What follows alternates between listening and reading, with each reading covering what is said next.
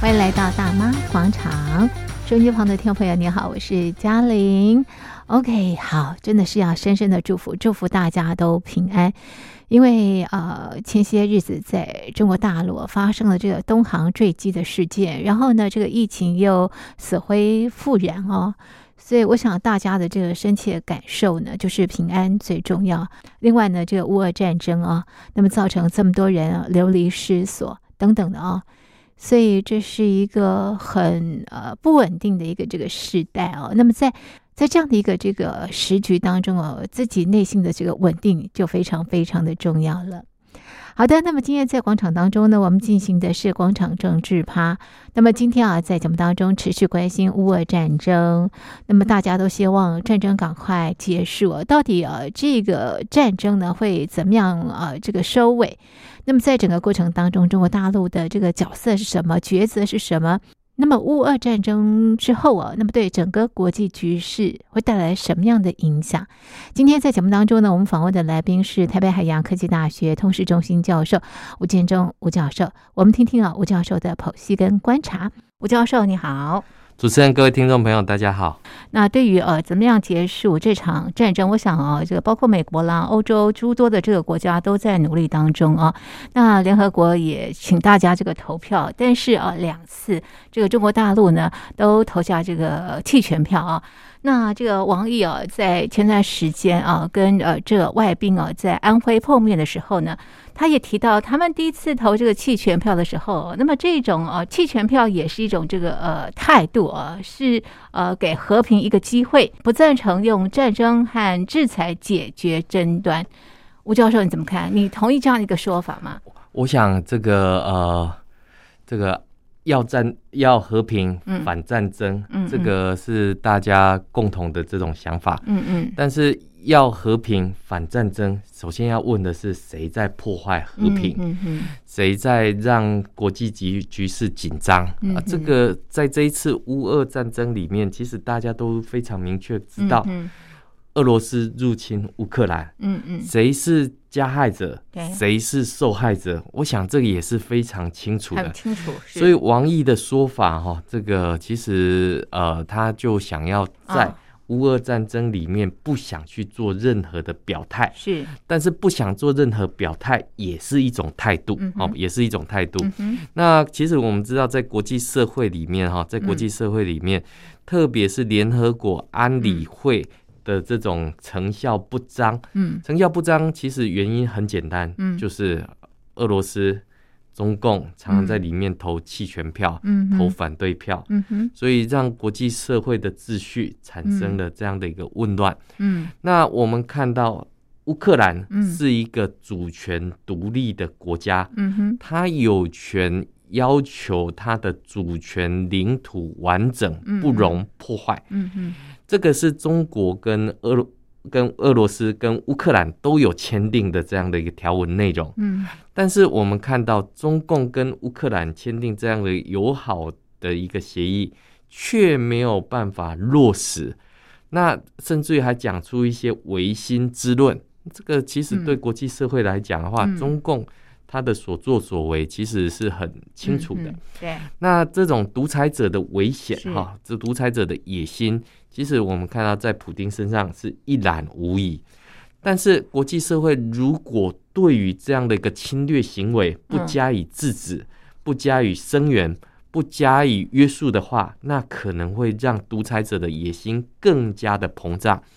所以我们可以看到，联合国弃权嗯当然是一个国家的一个态度。嗯那这种态度呢，是一个好的态度还是嗯不好的态度？我想国际社会都非常的清楚。嗯那更不要讲，就是呃，除了态度之外，你还想从中获利，嗯那这个态度是更是要不得哈，嗯嗯要不得。因为我们知道，在这个呃国际社会不断的去制裁嗯，俄罗斯之后，对，那对于俄罗斯所赖以出口的军事、石油、天然气，这个都会受到出口上面的限制。是，那过去美国嗯每次哈在联合国执行这样的一个制裁案的时候，不管是制裁嗯伊朗也好，制裁北韩也好，制裁俄罗斯也好，嗯中国总是那一个国际的破口，嗯中共总是协助独裁者去扩张他的野心的推手，所以你可以看到这个呃，在王毅讲的这种联大是一个弃权的一个态度，嗯这个其实是一个呃似是而非的这种说法，嗯尤其是哈，当国际社会都已经团结起来，对就是要制裁嗯，俄罗斯，要求俄罗斯无条件嗯退兵，嗯来表达对于乌克兰领土主权完整的一种尊重的时候，嗯嗯嗯是那不管是王毅的说法也好，嗯或者是习近平的说法，嗯其实都是嗯呃这种置身事外，嗯然后想从中获利的这种恐怖行为。嗯那所以我们也看到，就是说，当国际社会在谴责嗯嗯这个中国的时候，在嗯谴责俄罗斯的时候，嗯那我们看到王毅哈还千里迢迢、风尘仆仆飞到印度去，对为什么？因为印度也投弃嗯弃权权票。票是呃，那因为嗯印度也表明就是嗯这个、呃，这个要买俄罗斯的石油跟是天天然然气，气因为趁便宜嘛，是这个这个买。嗯但国际社会包含美国在内哈，这个呃已经说了，谁要是买俄罗斯的石油跟天然嗯气哈，那就是可以被视为是美国的敌对国家。是所以我们会看到这个王毅千里迢迢、风尘仆仆飞到印度，嗯想要去取暖的时候，嗯殊不知印度最大的威胁就是中国。嗯嗯那是这个时候，呃，是中印之间是不是可能抱团取暖？是我觉得这种可能性是很低的。哦但是我们看到，就是说，呃，俄呃这个中共还有这个印度，对当然他们在联大里面都投弃权票，是可是别忘记哦，印度在联大投了弃权票之外，他是用他自己哈、对这个的这个国家身份去谴责嗯俄罗斯的这样的入侵行为。嗯嗯嗯印度还做到这一点，嗯哼为什么？因为印度长久以来，他就说他是一个不结盟的国家，嗯嗯嗯嗯我不加入美国的阵容，嗯我也不加入这所以个苏联，他独善其身他自己独是嗯独善其身。但虽然说独善其身呢，印度也在拉帮结派。哦是哦，那中共当然也想要学印度的这种不结盟啊、所以啊哈他也是有所谓的这种拉帮结派的这种做哦法。是是所以我们会看到对于，嗯呃这个俄罗斯来讲，他想要快速的打赢，嗯嗯但是对西方社会来讲的话，目前的战术也许就是慢。嗯那嗯快跟慢之间，那中间如何去斡旋，嗯如何去调停？嗯那这一嗯嗯块当然对于，嗯、这个乌克兰的局势来讲的话，当然都会牵动非常的大。嗯没错好，是那当然我们会看到王毅哈，嗯王毅当然，因为我们知道今年在二十大嗯即将要召开，嗯那王毅他是不是还能够再进一阶？哦，对这个其实都是我外界都在普遍因为人在是会管做很大的一个变化啊对，在对这对次的在二这十大二十大里面，嗯嗯那所以我们会看到，就是说，在现在中共的官员里对面，基本上都是宁左勿右，嗯哼哼尤其哼是习近平已经讲了，中俄的态这嗯关系上不封顶、嗯哼啊。既然哼上不封顶的时候，谁嗯敢给这个中央添乱？哼啊谁谁敢？敢封顶 谁敢 封顶？所以可以看得出来哈，是就是是说，啊呃，这个这个中共在过去嗯以来，他的对态度跟立场上面都是一致的是，而且是非常的呃这种嗯，就说对呃完整的一个情况。嗯哼那所以我们会看到，对中共来讲，哦，这个在过去里面，嗯呃，过去他想要跟俄罗斯买比较先进的这一些高端武器，是但是俄罗斯却每次都卖给他一些比较嗯过时的，对或者是比较破旧的是这些武器。嗯反而是乌克兰，嗯还愿意这个嗯提供他一些武器的是原原样哈，对包括我们知道这个中共最引以为傲的辽宁舰，其实就是乌克兰当初这个卖给他的这个瓦良格号。嗯嗯那当然，我们也知道这个呃，嗯乌克兰哈，这个在民主化之前嗯哈，其实它也是属于苏联的这个系统。那当然也是呃、嗯这个共产国际的这种成员。嗯但是我们知道，自从这个乌克兰开始嗯民主化之后，的确嗯他就想要跟西方来这个呃这个嗯靠拢，然后想要跟西方能够、呃加入，嗯但是呃我们却看到他的方法，当然就是敌人的。朋友，嗯，好、这个敌人的敌人嗯，到底是朋友还是敌人？嗯，这个其中就可以去做一些讨论。嗯嗯所以乌克兰选择跟中国当朋友，嗯，但是中国在这一次的乌俄战争当中，嗯似乎没有站在乌克兰的嗯这一方。那甚至于我们看到，这个中共还协助俄罗斯出释释出很多的这些虚假消息，嗯，对包括什么俄罗斯不会出兵啊，嗯这个等等哈，结果骗没有骗到别人哈，嗯没有骗到美国，也没有嗯骗到西方，嗯反而嗯骗到自己的侨民然后。嗯我们看到中国有很多的这些抖音哈、哦，在乌克兰的这一些抖音玩家，对，他讲这个听了大使馆的话，嗯，听了这个中国外交部的话，呃他们没有去嗯撤离，不必结果撤，不必撤离。嗯，结果没想到这个子弹啊、飞弹在自己的头上飞天哪，啊，好危险啊！所以是我们可以看到，就说、嗯啊，这个虽然这个中共在嗯这个联合国大会是上面弃权，对，但是其实他已经很明显的选边站。哦，是那现在呃，美国在做的所以这个边是俄罗斯当，然是亲俄罗斯，是哈是是亲，俄罗斯才是嗯哼符合中共的最佳化的利嗯嗯嗯益。对中共来讲，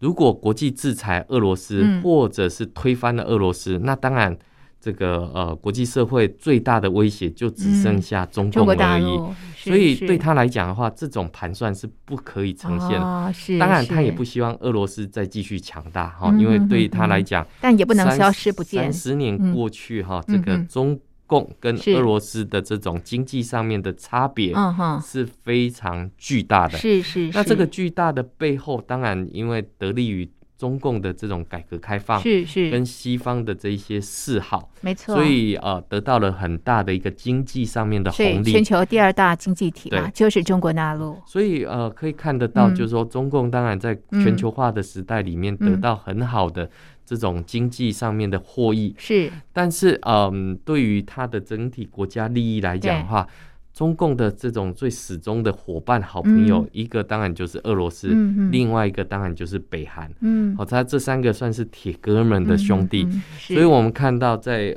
这个俄罗斯入侵乌克兰的时候，这个北韩嗯还算是这个硬气哈。嗯哼这个本来他还试射几枚的飞弹，嗯这个没有引起太大的重视的嗯时候，我们看到在三月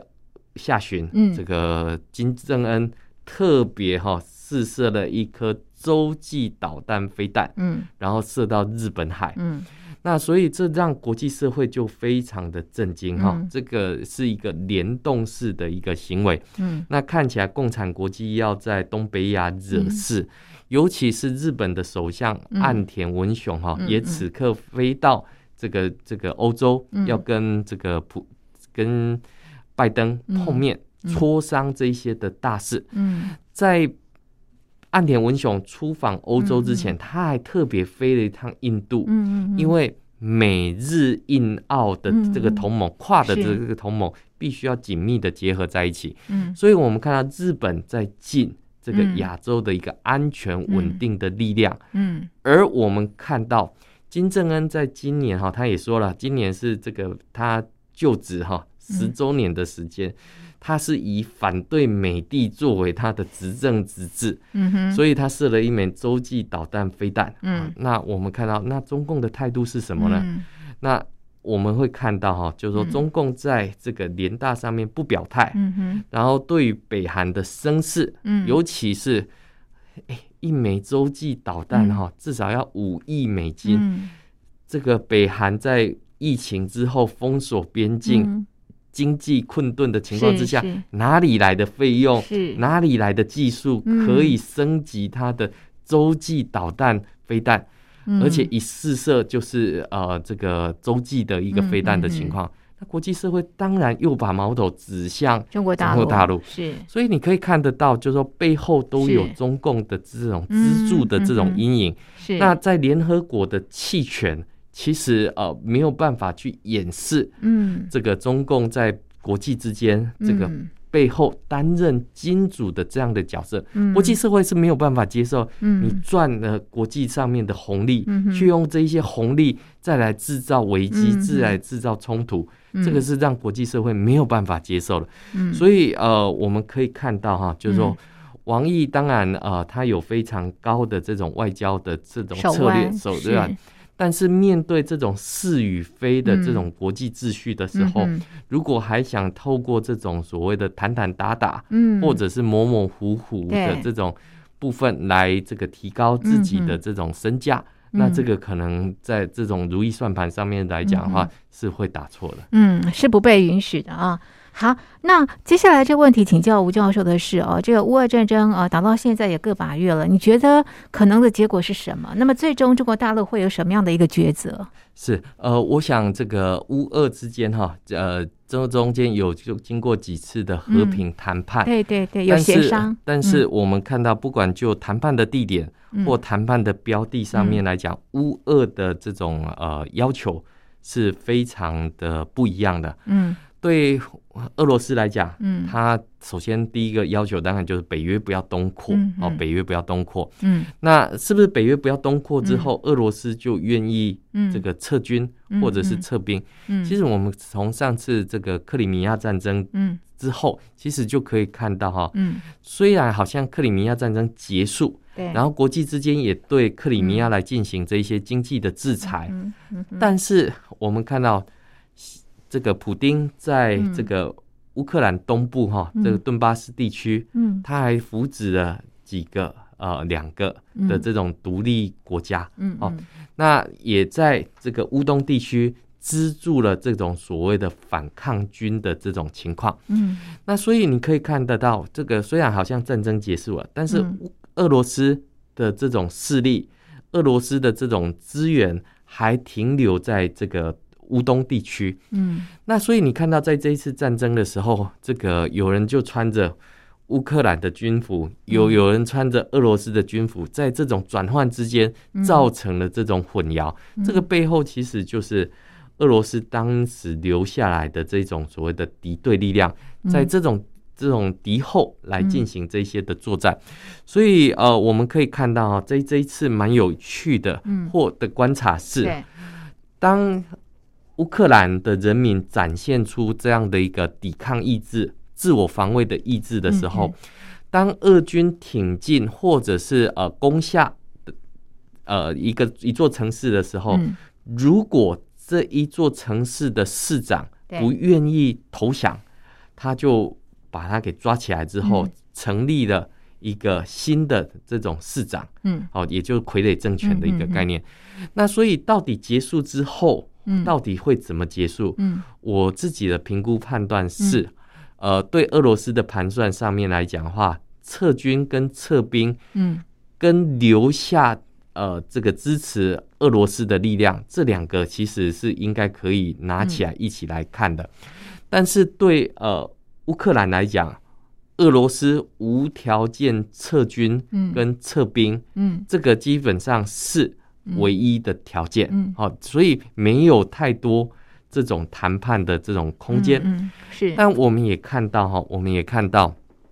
在这个呃几次的谈判下来哈，我们也看到这种所谓的非北约的方案，是也就是说，是不是有可能哈，就是有国家可以单独的，或者是联合起来来保障、保证乌克兰的安全是的这种这嗯种独立性？嗯哼这个国家可能是法国，嗯可能是德国，嗯哼可能是美国，嗯哼可能是中共。是那所以我们看到这种所谓的非北约方案嗯啊的一个部分，嗯这个其实有曾经拿上谈判桌来。嗯但是并不被俄罗斯给接受。嗯那我们看俄罗斯嗯会不会再用快速的哈？嗯因为现在战争已经形成了一种僵局，嗯，现在外界最担心的就是核武俄罗斯会不会采用生物战是进行所谓的嗯核武的一个部分。没错，是那嗯乌克兰已经宣布放弃核武、嗯哦，以所以他他现在是手边是没有核武的。嗯嗯那所以如果在这样的情况之下，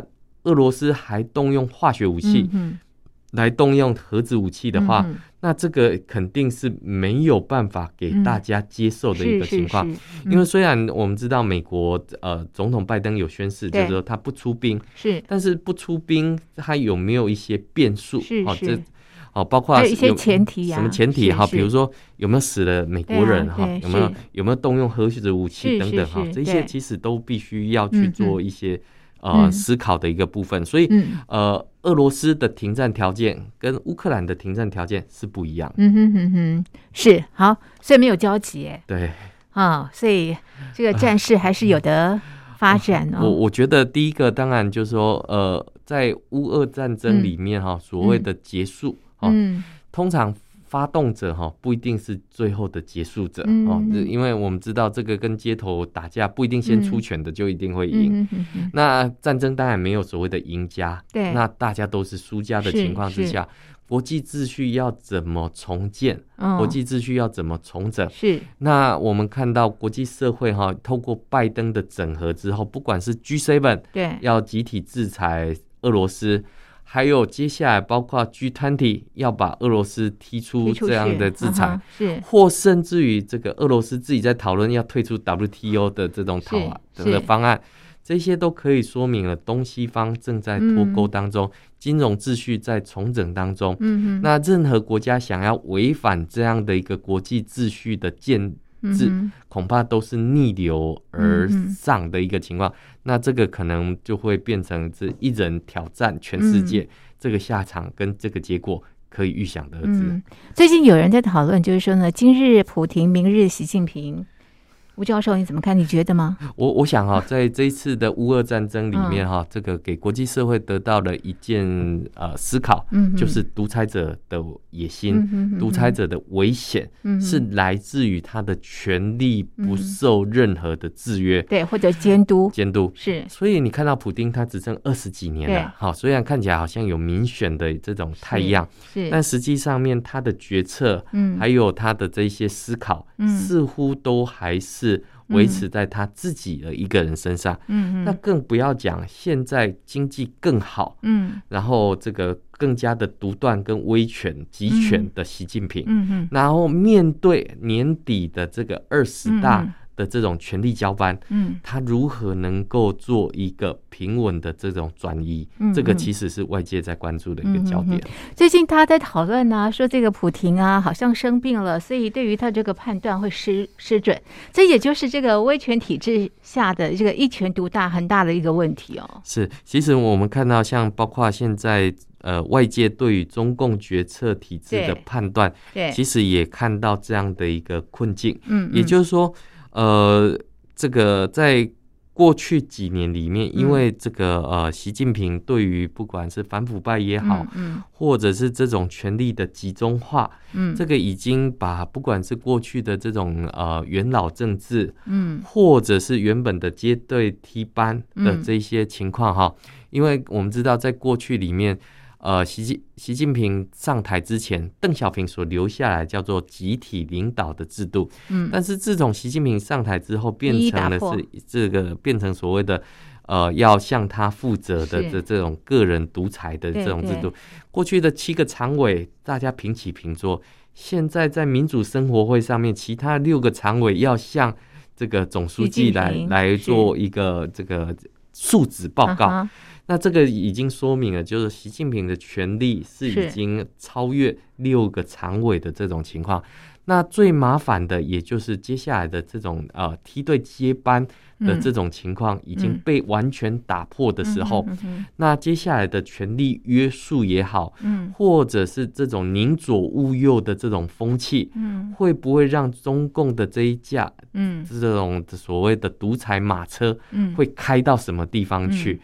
那这个其实是比较危险的一个事情。嗯那尤其是当前哈，不管是中共面对国际社会指责嗯乌克兰局势的这种举棋不定，或者是现在中共在体制之内的这种疫情爆发。的对这种问责的这种体系的嗯嗯混乱嗯造成的这些民怨等等，嗯那甚至于我们看到这个对于中共经济前景的这种啊、呃嗯这忧种虑忧虑嗯哦，这我们可以看到哈、嗯这个原本负责经济的李克强不对出来开会，变成了是刘鹤出来开一个经济稳定会议。是是那这个体制上面都已经乱了套，嗯那更不要讲说还有民间在传授什么，这嗯之前的国务院总理朱镕基现在上书给习近平，这个表达他对于现在的这个体制方向的这种、的这种不同意见，嗯这个都可以说明了，就是说中共的这些经济也好，或者是政治上面的不稳定，嗯哼是让很多人忧心这一架马车，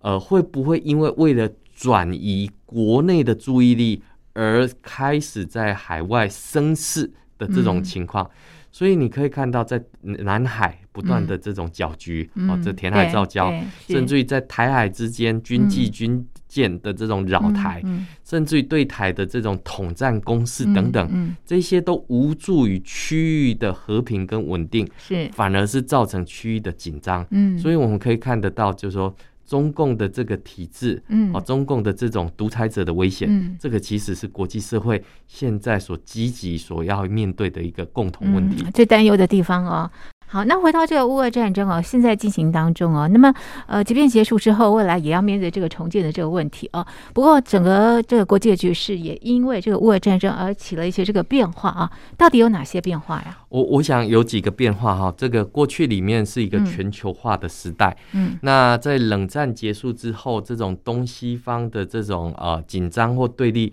呃，不再以这个呃重演，嗯但是我们看到在这一次里面哈，第一个就是国际秩序这个地缘政治重新改变，嗯原本中立的国家不中立了，对好，比如说瑞士啊、啊，是嗯瑞典啊这些国家，他们原本都采取中立的这种情况。所谓的中立，不是说不武装哦，嗯他们还是有自己的武装部队，嗯嗯只是在看待事情的时候，他们采取这种中立的看法。嗯嗯那我们看到，在这一次瑞士，他也重新的去制裁这个俄罗斯的这一些高官。嗯那另外一个部分里面，我们看到在这一次的战争是采用的是经济的核弹，嗯，所以经济的核弹是把这个国家剔除这种国际的交易秩序里面。嗯是那这个跟过去的这种 政治上面的是这种投下针的核弹是不一是样不的一。样的，那是制裁的可能还包括了可能会产生的，比如说现在这个呃，在嗯俄罗斯境内、嗯物价飙涨、是通货膨胀，是然后还有这个买不到物资对等等哈、的对这一些情况，所以地缘政治上面可能会快速的这种转变。嗯但是我认为最大的转变就是美国回来了。嗯过去里面，美国的霸权好像看似在衰落当中，嗯嗯验证了习近平或中国专家他们认为美国的霸权正在衰落当中。哦是东升但西降，东升西降。嗯，嗯但是呃，这一次美国不仅回来哈、嗯在气候峰会上面，嗯在这个呃这个联合国针对这一些的谴责案里面，甚至于在 WHO 上面。嗯这个对于中共的这种隐匿疫情的这些指控上面，嗯美国都回来，而且美国回来不是说只有空手回来，嗯他还是带着方案来嗯团结国际社会。嗯比如说，原本的欧盟嗯是一个四分五裂的欧盟，啊对是很容易被中共、被俄罗斯各个击破的。那我们看到了这个呃，俄罗斯哦，他想要利用北溪嗯二号来做这样的一个呃，就是嗯哼一个桥梁或一个嗯嗯杠杆，对，但是在这一次里面完全失败了。拜登居然能够说服 G7 的国家一起来制裁俄罗斯，嗯更重要的是，接着可以看得到 G 团体峰会上面来讲的话，嗯俄罗斯如果还参加的话，嗯嗯那肯定会灰头土脸。嗯不过最讽刺的是，居然有人说这个中国可能会在 G 团体峰会上面哈、中共来帮这个俄罗斯讲话。啊我们送暖了，我们呢可以看到哈，嗯其实印象还深刻，我们是就知道二零二一年的嗯 G 团体峰会，呃，习近平没有嗯参加 G 团体峰会是，在因为更疫情啊，因为第一个是疫情哈，第二个是在嗯气候峰会。是是我们看到是气候峰会，大家都要节能减碳，对对要对，碳中和、碳是是是，减排。那中共没有做出新的具体承诺，嗯哼哼为了避免去那边啊大家围殴他，是，所以他就干脆索性就不去所以了。避免难堪嘛，对啊，原本是嗯说那不去也可以的，是那是不然是你就视讯讲对话。对，然后视讯讲话嘞，他也搞一个最后的声明，有没有啊？要等所有的国家声明上去之后啊哈，他才补上他自己的声明啊哈啊哈啊哈。为什么？因为是他就怕他上去之后，嗯他这个国际秩序要求是他必须要这么做，哦，所以你可以看得是到不要说要跟俄罗斯站在一起嗯哼了，中共可能本身都自身难难保保的情况之下，那对于这种独裁者的危险，他们也啊哦会呃，就是说有彼此嗯之间的一个进化的一个情况。是什么叫进化？嗯包括这一次俄罗斯哈，在嗯这个 GPS 上面这个嗯没有办法灵活运用哈，嗯因为被嗯制裁了。嗯那我们看到在一九九六年嗯这个台海飞弹危机的时候，嗯中共当时也是因为 GPS 失灵，嗯中共当时就调整嗯哦，他们改发展北斗卫星。嗯哼那我们看到独裁者是会进化的，独裁者是会不断的去挑战现有体制，是所以国际社会没有任何一刻可以放松的一个嗯情况，需要更加的团结，需要是更加的把这这种哦呃价值同盟的力量给展现出来。嗯所以我想哈、最大的改变就是美国重新回来团结民主国家，一起来对抗邪恶的政权。嗯， 那这应该是中国大陆最不乐见的啊。是的，是的， OK，好，这是今天在节目当中就呃，现在乌俄战争的这个呃新闻呢，我们进行了剖析，我们的讨论就进行到这里。非常谢谢听众朋友您的收听，也谢谢吴教授您的分析，谢谢您。谢谢。